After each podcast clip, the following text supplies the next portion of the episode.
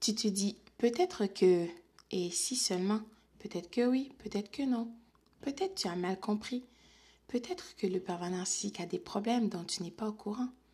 Et si seulement tu l'accorderais plus de temps, il comprendra, il reviendra.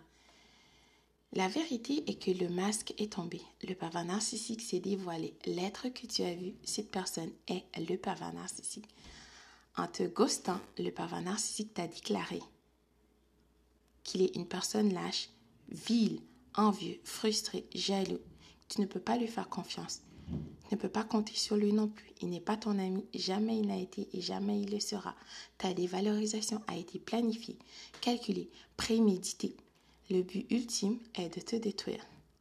Peut-être que il n'y a pas de peut-être, et si seulement tu réaliseras qu'il faut écouter ta voix intérieure, parce que quand une personne te montre qui elle est, il faut la croire.